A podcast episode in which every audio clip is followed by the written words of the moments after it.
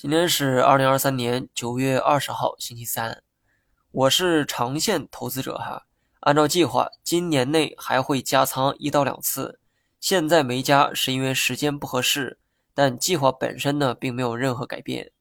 至于短线方面的建议，我已经重复了整整一周。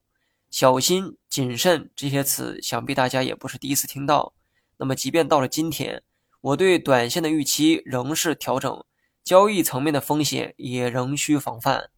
老股民呢都知道，阴跌比暴跌更可怕，因为一次暴跌可能会劝退胆小的投机客，但持续的阴跌就如同温水煮青蛙，想进来的人不确定水热不热，想出去的人不确定水烫不烫。